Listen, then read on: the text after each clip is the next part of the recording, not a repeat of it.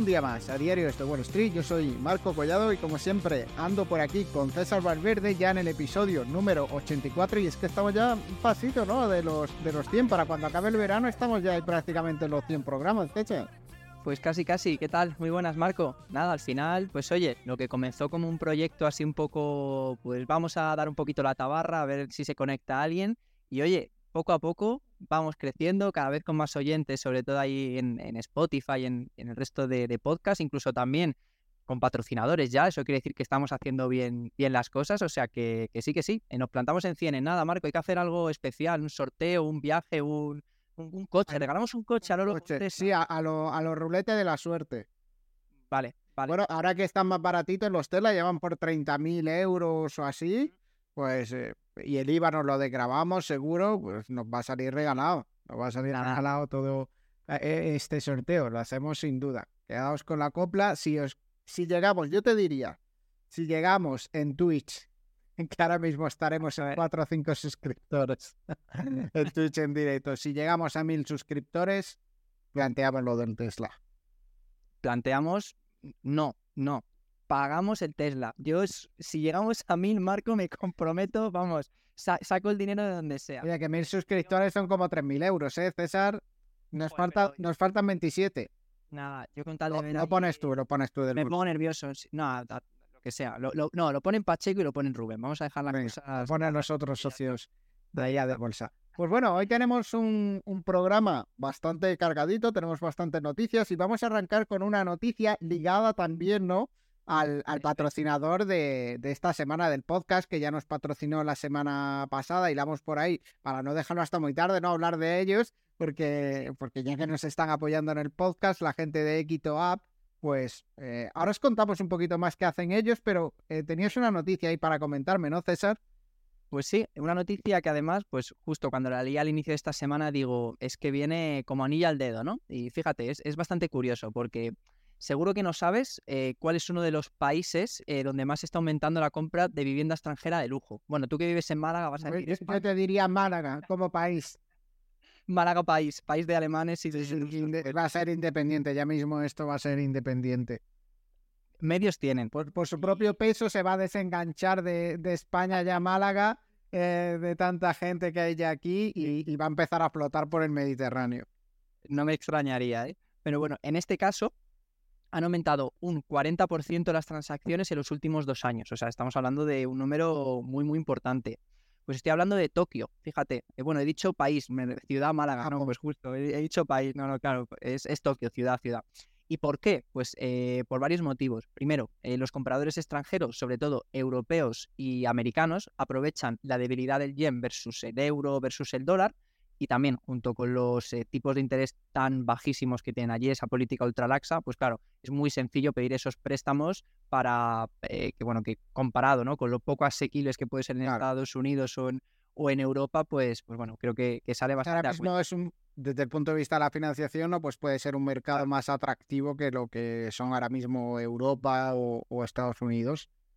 Exacto. Y de hecho, así un dato, eh, números de estos que, te dejan un poco alocado, ¿no? Eh, dice, con un millón de dólares, un comprador potencial puede, puede adquirir el doble de espacio inmobiliario de primera categoría, digamos, que en lugares como Nueva York, Los Ángeles, Londres o París, por ejemplo. Pero bueno, eh, hilando un poco con la noticia, como creo que por desgracia ni los que estamos hablando, ni posiblemente las personas que nos están escuchando, que ojalá no, nos confundamos, ¿eh? Y alguno tenga ahí un millón de dólares. Sí, seguro que alguno, seguro que alguno ya lo tiene calladito, pero, pero ahí está el millón, pero no deja la sub, ¿eh? No deja la sub en, en Así que si tienes un millón, oye, es que lo pone aquí, 3,99.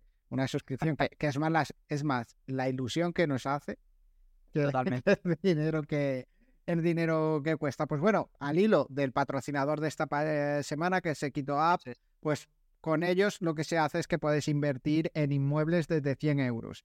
Y con nosotros han creado una promoción que con el código que os hemos dejado ahí por el chat y los que nos escuchéis después, el código es NB543, pues tenéis un, un regalo de 30 euros en la primera inversión que hagáis dentro de la aplicación. Así que ya lo sabéis, si queréis invertir en inmuebles y no y no lo queréis hacer directamente vosotros con todo el capital que, el capital que esto requiere, pues ellos lo hacen por ti, ellos invierten y tú te llevas una parte del rendimiento de esas inversiones eh, inmobiliarias. Así que bueno, con esto vamos a arrancar el programa de hoy, ¿no, César? Que esta semana ha estado bastante animada en la bolsa, una semana que yo creo que llevábamos ya un tiempecito sin ver. Desde esta última gran subida que hubo, había estado la bolsa bastante parada, con bastantes mm. dudas, pero las noticias de esta semana la ha, salido como un caballo desbocado, ¿no? La bolsa, en la bolsa hacia arriba. Hoy se está tomando un pequeño descanso. Sí, yo creo que hoy también tiene mucho que ver eh, que estamos un poco a la espera ¿no? de los primeros eh, resultados trimestrales, ahora del, segundo trimestre, que justo pues eh, van a dar pistoletazo de salida hoy con la gran banca JP Morgan, Citigroup, Wells Fargo, etcétera.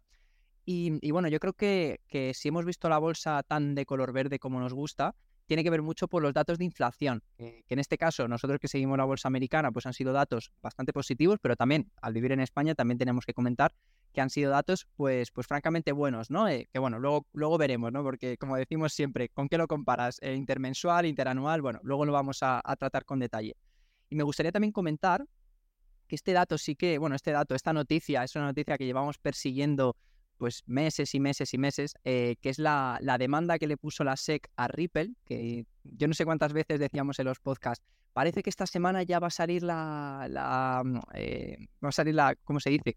Sí, el veredicto. el, veredicto, sí, sí, sí, Exacto, pues semana tras semana parece que no, parece que sí, parece que no. Bueno, pues ya por fin podemos decir que ha salido y, bueno, eh, simplemente con decir que Ripple llegó a notarse ayer un más 80%, pues yo creo que, en fin, ya podemos saber por dónde ya sabemos cuál, ha sido el resultado. Hoy corrige ¿eh? de, esa gran subida. Mira que daba tentación, ¿no? De ponerse corto, porque esa subida era realmente impresionante. Hoy cae un 10%. Pero bueno, ahora, ahora hablaremos después del tema de Ripple. Exacto. Así que bueno, simplemente por, por comentar rápidamente que esto es algo que traeremos ya la siguiente semana, inicio de temporada de resultados.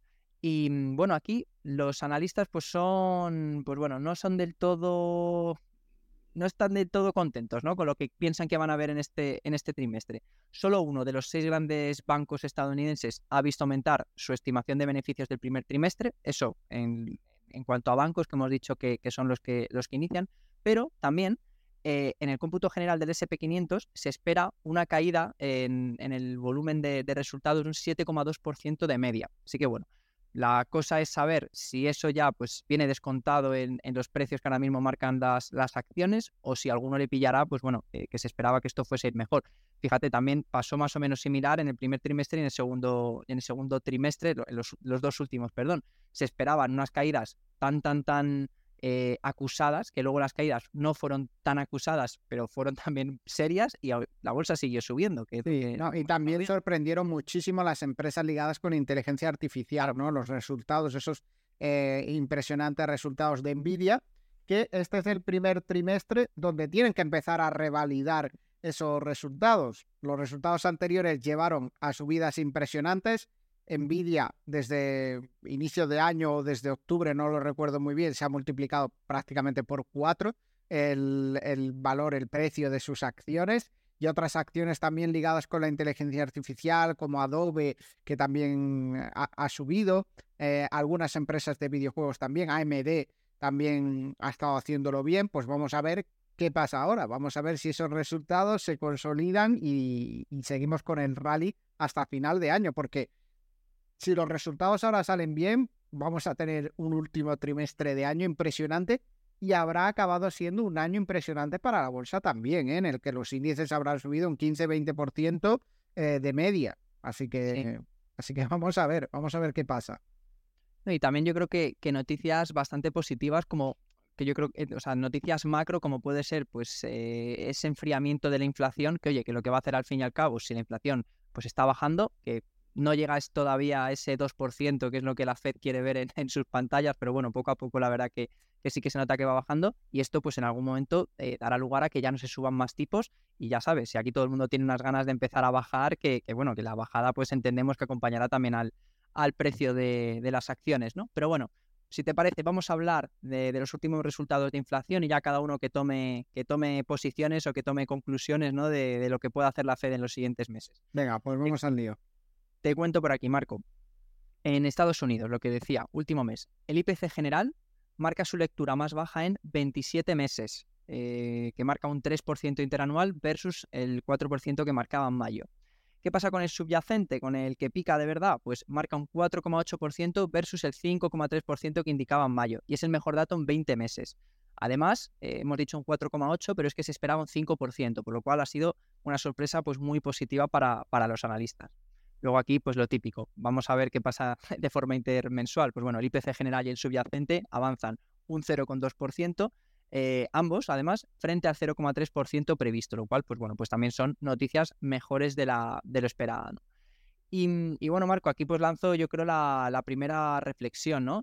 Yo creo que la Reserva Federal todavía puede argumentar que la inflación está lejos de ese objetivo del 2% y que puede seguir subiendo tipos. Sí, lo que sí está más o menos meridianamente claro es que lo que se descuenta ahora mismo por parte del mercado es que ya no va a haber dos subidas de tipos, sino que vamos a tener solamente una en la próxima reunión y que eso ya se va a mantener hasta final de año. De hecho, la previsión, por ejemplo, para la reunión de enero de 2024 es que con un, te diría, sumando aquí, pues más o menos un 85%, de que se mantengan ese, en ese 5,25% los tipos de interés, en el rango 5,25, 5,5, que sería ya pues eh, una última subida en, el próximo, en el próximo mes. Vamos a ver cómo reacciona la inflación, pero esto es lo que descuenta el mercado, que esta es la última subida. Sí, no, además lo de que va a haber una subida en 12 días, en el miércoles que viene o en el siguiente, yo creo que es algo que también eh, se da ya por hecho. Y según la herramienta CM Watch Tool, que por aquí pues la consultamos muy a menudo, hay una posibilidad de un 96% de ese aumento de tipos en, un, 25 puntos básicos. O sea que el mercado descuenta que con esta última subida de 0,25 le van a acabar de dar esa puntilla a la inflación, que va a parar de subir la, inflación. Y eso ha tenido una repercusión también, que lo hemos visto durante toda esta semana, en el euro dólar, ¿no? Que el euro se ha hundido con bastante fuerza con respecto, perdón, el dólar se ha hundido con bastante fuerza con respecto al euro. Estaba el cambio hace unos días en, por debajo de 1,10, estaba en 1,9 alto y, en cuestión de dos o tres días desde la salida de este dato de inflación esta semana, pues ya estamos eh, casi en 1,13 con el cambio. Así que, así que esto puede ir seguir en esta línea siempre y cuando la inflación en el centro de Europa no se modere, porque sí que es verdad que en España, que lo has comentado antes, hemos visto como la inflación, que no lo, no lo has dicho el dato, pero el, sí. Eh, por, se, ha confirmado, se ha confirmado que era el del 1,9% el mes pasado la, la inflación. Y, eh, pero en el resto de Europa, pues en Alemania, por ejemplo, sigue muy alta. Reino Unido, aunque ya no esté en la Unión Europea, sigue la inflación muy alta también, lo que es dentro de, del continente europeo, pues tenemos, seguimos con inflaciones bastante, bastante altas, aunque en España esté más moderada que en estos países. Y si eso es así, si no se modera la inflación en Europa, vamos a seguir con esta línea en el eurodólar de caída del dólar, fortalecimiento del euro. Quién sabe si llegamos a los 1,20, 1,25, que no serían tipos de cambio desconocidos, que hay momentos en los que el tipo de cambio entre el eurodólar ha estado en esos niveles. Muy de acuerdo. Y bueno, por antes de saltar al bueno, hablar de la inflación en España, comentar que este es un dato que sí que me ha sorprendido mucho. Entre los componentes de la cesta americana que más han contribuido a la desaceleración están los coches de segunda mano, ¿ok?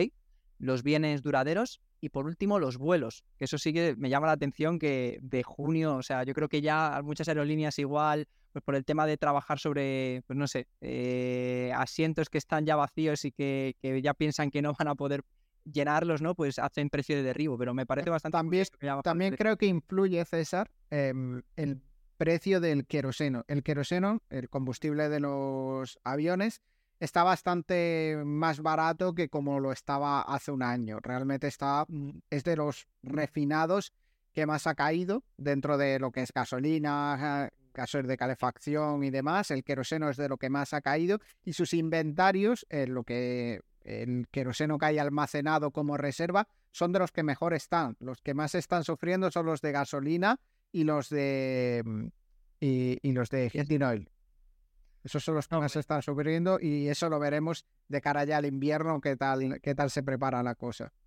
pues ahora que lo comentas, esto tiene bastante más sentido, ¿no? Yo cuando lo estaba viendo, no, fíjate que no, que no caí, ¿no? En, asociar que también podía ser por, por el bajo precio de la, de la energía, ¿no? De las caídas de la energía. Pero bueno, hablemos ahora de España. Eh, lo dicho, ha sido la primera economía de la zona euro en reducir la inflación por debajo de un 2%. Creo que si has visto el debate, esto es algo de lo que si no lo han dicho 25 veces entre distintos partidos, no lo ha dicho ninguna vez. Y, bueno, eh, los componentes clave que han hecho eh, esto posible, pues ha sido la electricidad, las gasolinas, como comentabas tú antes también, y también, pese a lo que pueda parecer, alimentos. Gracias también pues a la comparativa con junio del 22, que, bueno, que junio del 22 marcaba 10,2%, ¿no? que es un número pues absolutamente demencial. Y bueno, la evolución positiva, esto sí, se ve un poco empañada por la inflación subyacente, eh, que si bien ha caído eh, a su menor nivel en un año, continúa la senda del retroceso como tal, pero se mantiene en el 5,9, que sigue siendo un número, lo he dicho, bastante alto. Y ojo con esto, que una reflexión que no sé si lo llegamos a comentar aquí, pero, pero que a lo mejor puede afectar a la inflación aquí en España, y aquí viene el, dato friki, ¿no? Ah, no sé si habrás visto el concierto de Taylor Swift que se va a hacer aquí en el Santiago Bernabéu, va a ser para marzo del 2024, pero ya están vendiendo las entradas en reventa por 6.000 euros. Bueno, algo similar. Dime, dime. No, no, es que ahí te eh, había visto antes de empezar el podcast una noticia de pasada y la estaba buscando mientras lo comentabas. Y es que me había hecho muchísima gracia el, titular y ahora mismo la, estaba buscando y la he abierto. Y es que la Reserva Federal está hablando como del tour de Taylor Swift, como que está impulsando la economía y que va a hacer, también comentan por ahí, eh, por la noticia, que va a hacer que los beneficios de las cadenas hoteleras aumenten una barbaridad. Es decir, que el trimestre que viene nos vamos a encontrar con unos... Es una auténtica locura lo de Taylor Swift, ¿eh? Sí. Es que fíjate que sucedió algo similar, no sé si leíste la noticia con el, con el IPC de Suecia, también en la gira mundial que hizo Beyoncé, eh, que el mes donde actuaba ella, pues el IPC marcó un 9,7. Por si la gente se pregunta, ¿esto qué, qué, tiene que ver? Pues bueno, el aumento de precio en el ocio eh, repercute mucho también y, y, bueno, pues de ahí esa, ese alza, ¿no? Entonces yo no sé si, Marco, eh, lo de los precios estos de Taylor Swift se imputarán cuando sea el concierto, al haber pagado la entrada se imputará ya este mes, no sé exactamente cómo funciona, pero, pero bueno, se pasa algo similar, que no descarto yo que pase, 6.000 euros cada entrada, repito, eh, pues lo comentaremos por aquí, evidentemente. Sí, sí, una barbaridad, una barbaridad, una locura, y yo le veo muchas historias a gente que es muy fan, yo la verdad es que no. No, no escucho, si me sale alguna canción ahí en alguna lista, pues la escucharé porque te sale, ¿no? Pero no, no, es, una, no es un artista que yo me ponga de por sí a escuchar. Mm, yo tampoco, poco la verdad, pero, pero bueno, y por, saltar al siguiente tema, que al final nos quedamos aquí hablando y luego no, no avanzamos, ¿no? Pero justo me vi un, el típico vídeo que te salta en, Instagram, creo que era de la BBC, que pues y se, se acercaron por, e, era de Argentina, y Taylor Swift también va a dar un concierto allí en el estadio de River Plate. Y había una niña que estaba ahí pues eh, con, la tienda de campaña montada y comentaba que eran 60 amigos los que se estaban rotando. Y también, que esto es lo más grave de todo, decía la niña, pues yo no sé, era universitaria, decía, pues yo no sé si a lo mejor me voy a tener que dejar alguna asignatura de, este cuatrimestre. Sí, sí, sí, lo visto. Pero, ¿qué quieres que te diga? Pues me la, me la voy a saltar. Y yo le digo, qué contentos tienen que estar, que estar tus padres, ¿eh? que te han pagado la matrícula para que tú hagas estas cosas. Oye, hay gente que ya está eh, que ya está haciendo cola. Ya. Es increíble. ¿eh? Es, no, no, Es, una auténtica, es una auténtica locura. Pero bueno. En fin, eh, Taylor Swift aparte, hablemos ahora de qué han hecho los principales índices americanos esta semana. Y bueno, por comentar, pues el SP500 aprecia un 2,73, en el último mes se marca un 3,23, Nasdaq más 4,20, último mes más 4,38, y Dow Jones más 2,28 y último mes más 1,46. O sea, ahí vemos un pleno pues de, lleno, ¿no? Y si nos vamos a sectores, pues ¿cuáles son los sectores que mejor lo han hecho la última semana? Pues el tecnológico más 4,78, servicios de la comunicación más 4,41 y materiales básicos 4,34. Están absolutamente todos en verde. Y si nos vamos al rendimiento de un mes, pues consumo cíclico se aprecia en 5,66, tecnología 4,84 y solo hay uno que está en negativo, que es healthcare, que esto yo creo ya lo hemos comentado, ¿no? Con el tema de que viene cierto tira y afloja con el tema del precio de los medicamentos, que lo quieren fijar por un sitio, que quieren que les den ayuda por hoy, es, hoy es el más fuerte, ¿eh? hoy es el que más sube. Ah, pues mira, habrá rebotado, ¿no? Desde... Genial. Pues Marco, si te parece, eh, tengo por aquí el SP500 abierto y bueno, es que ahí es difícil elegir hoy, hablar de una compañía porque vemos muchísimo verde. Pero bueno, podemos destacar si te parece Meta, ¿no? Sí. Parece que está con 7,50 y aquí me gustaría hablar de pues la de la nueva aplicación, ¿no? De que ya, ha alcanzado los 100 millones de usuarios y eso es. Vamos a ver, vamos a ver qué tal les va con ella. Eh, van a ser interesantes los próximos resultados empresariales. En estos no se va a ver nada. Lo, lo que sí publicará Meta en estos resultados seguramente sea el número. Bueno, sé. A lo mejor hace alguna mención, porque claro, ya se ha, se ha estrenado en julio. Entonces ya no entraría dentro del segundo trimestre. Pero a lo mejor hace alguna mención eh, a futuro de cómo va el número de usuarios y demás. No lo sé. Puede que, puede que algo digan. Pero el siguiente trimestre ya vamos a tener datos potentes de cuál es el número de usuarios y cómo está evolucionando este competidor de Twitter y, lo más importante, quizás sabremos si va a haber pelea o no si se dan de palos. Eso te iba a decir. El otro día vi a Mark Zuckerberg eh, que está entrenando y está mamadísimo, como se dice. Cuidado, ¿eh? Está, por eso, sí, sí, sí. Por eso, aquí apostábamos por Elon. Yo creo que debe ser más grandote, se le ve, pero es que en otro había jiu-jitsu y movidas así que, mata, te mete un guantazo y te viste de torero. Sí, sí, tiene toda la pinta. Sí, sí. Y, bueno, por, dar algún dato más de lo de Threads, ahora mismo lo que comentabas tú, ha superado 100 millones sin llegar todavía a poderse descargar aquí en Europa. Eh, lo cual pues se puede esperar que este número sea considerablemente mayor el día que se pueda. Y Twitter, para que nos hagamos una idea, tiene 240 millones de usuarios activos diarios. O sea, estamos hablando de que tiene pues eh, un poquito menos de, la mitad.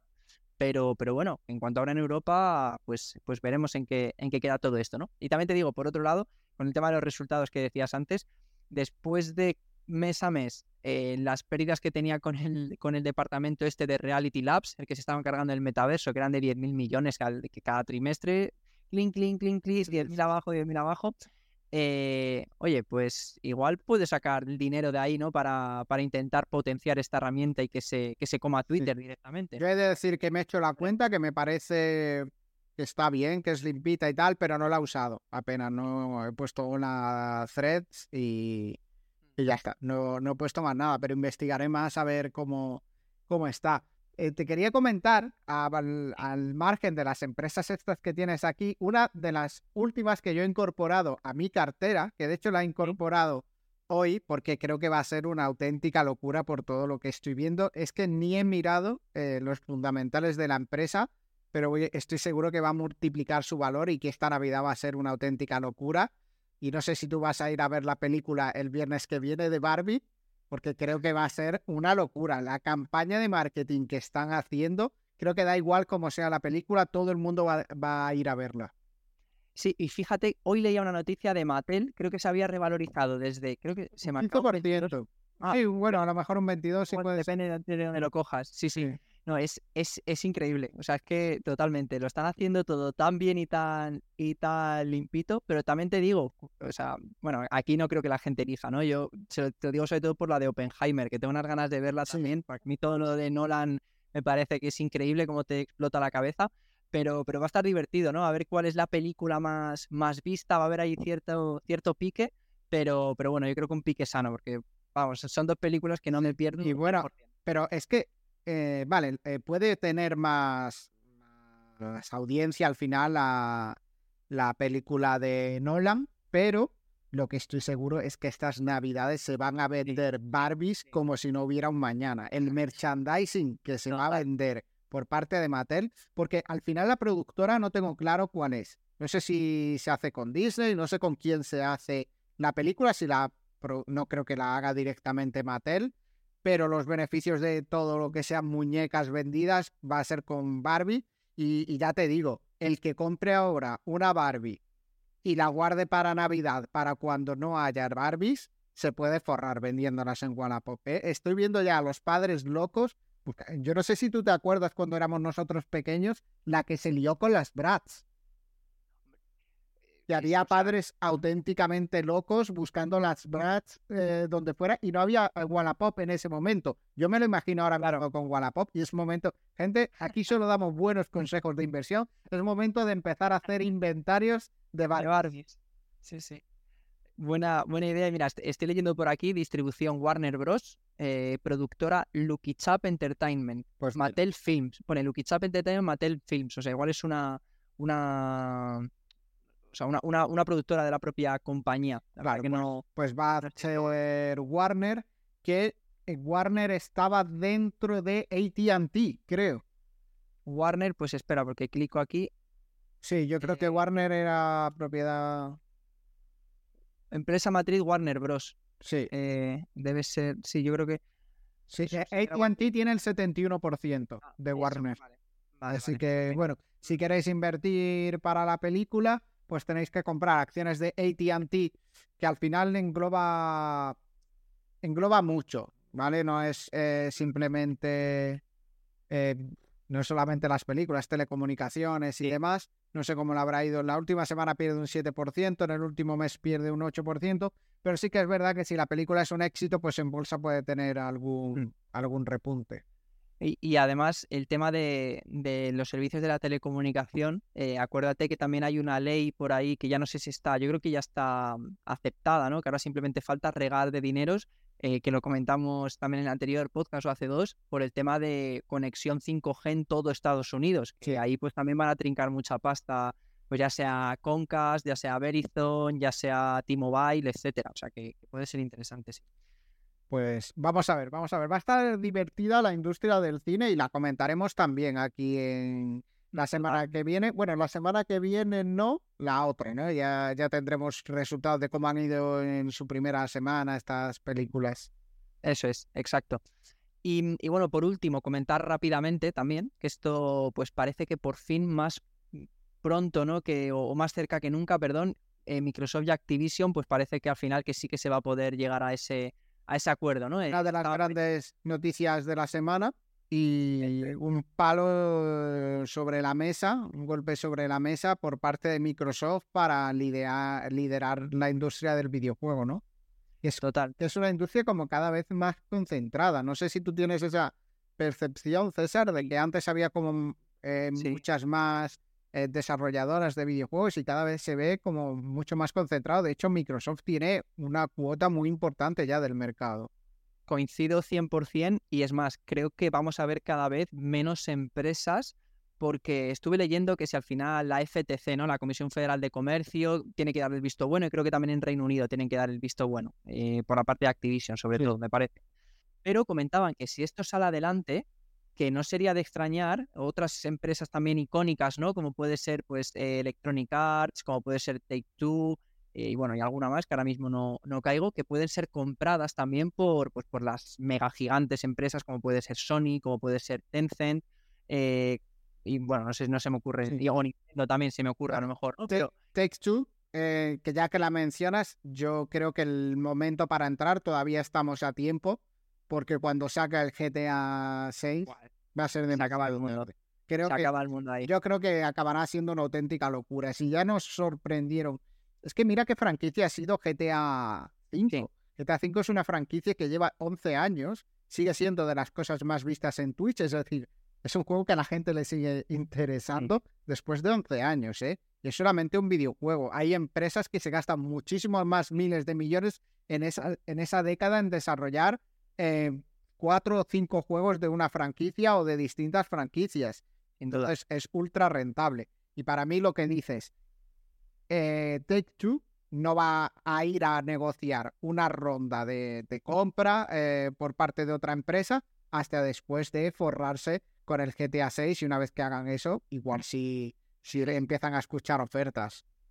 Bueno, igual, si, le ofrecen una prima de un 100% sobre el precio de la acción, algo así, igual dicen, bueno, bueno, venga, adelante, aquí lo tienes, ¿no? Pero sí, lo que, lo que tú dices, ¿no? Yo creo que que vamos a ver bastante movimiento y es que ya esto se hablaba antes de, esta, de esta adquisición, porque hubo otra también muy gorda que, joder, ahora mismo se me acaba de ir de la, de la cabeza, también otra de, videojuegos. A ver, déjame que lo busque 10 segundos y si no pasamos adquisiciones más grandes videojuegos. Es que hubo otra año pasado muy gorda también. Claro. Eh, ¿Cuál fue la de...? Mira, me salta la de las mayores adquisiciones Activision Blizzard y a ver la segunda, ya entra a la página. y tienes que tener en cuenta que Take Two, que lo estoy eh, leyendo por aquí y no me acordaba, adquirió Zynga, la empresa que es... Ah, esa es, en enero de 2022. Entonces, eh, Take-Two se puede convertir en el mega gigante que, que acabe. Y, no hay que olvidar una cosa, ¿no? Eh, también, que, bueno, si me extiendo un poquito más por esto, eh, con esto, es que las tecnologías que se desarrollen para GTA 6 luego son reproducibles para otras franquicias de la, de la empresa. Y no hay que olvidar que tienen otra gran franquicia que es Red Redemption, que en dos, yo no sé de qué año es, pero ya tiene sus 10 años también prácticamente. Y seguramente salga con otro bombazo al poco tiempo de sacar GTA 6 al año, a los dos años, para tener ese, ese push con otro, con otro videojuego más. Es que el, mira que yo soy de GTA, pero es que el último Red Dead Redemption me parece una obra de arte tal. O sea, es que vas con el caballo ahí por, por la pradera, macho, y que, unos efectos gráficos, yo creo que es el juego, seguro que no, ¿eh? pero eh, yo creo que es el juego que mejor, yo tengo la Play 4, no tengo la 5, así que igual alguien aquí me corrige, pero para la Play 4, para mí el juego con mejores gráficos es el Red Dead Redemption, ni, ni, el, ni Call of Duty, ni el God of War, no, no, no, o sea, es que me parece una auténtica locura lo que, lo que hicieron y, bueno, eh, lo he dicho, con muchas ganas de ver qué van a hacer con el GTA 6 y qué van a hacer con el Red Dead eh, Take, Two confirma, bueno, lo que yo digo muchas veces también en la vida, que es mejor hacer poquitas cosas bien que tener 20 videojuegos de, mierda, ¿no? En el mercado, ¿no? Ellos hacen poquitos videojuegos, pero los hacen muy bien. Totalmente. Sí, sí. Así es, así es.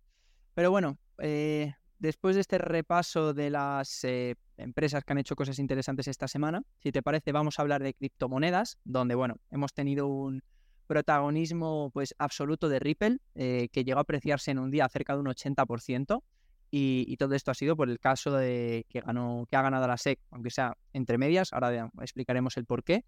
Pero antes quiero que hagamos un repaso de qué han hecho las principales monedas por, capitalización bursátil. Pues eh, si vamos a Bitcoin, por ejemplo, en el último mes se aprecia un 20%, la última semana un 2,88%, Ethereum eh, se aprecia 6 en la última semana, 14 en el último mes, y aquí ya vamos a, los datos que, nos interesan bien.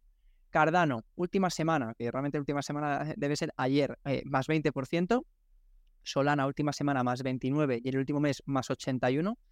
Eh, tenemos también Ripple, lo que decíamos. Ayer al final se quedó en más 60 y en el último mes se marca un más 49. Polygon más 23 en el mes 27. Y bueno, ¿por qué ha sido todo esto? Eh, pues bueno, pues por un poco de efecto llamada, ¿no? o efecto rebote que ha tenido esta, esta ley con el resto de criptomonedas. Vamos a ver qué ha pasado.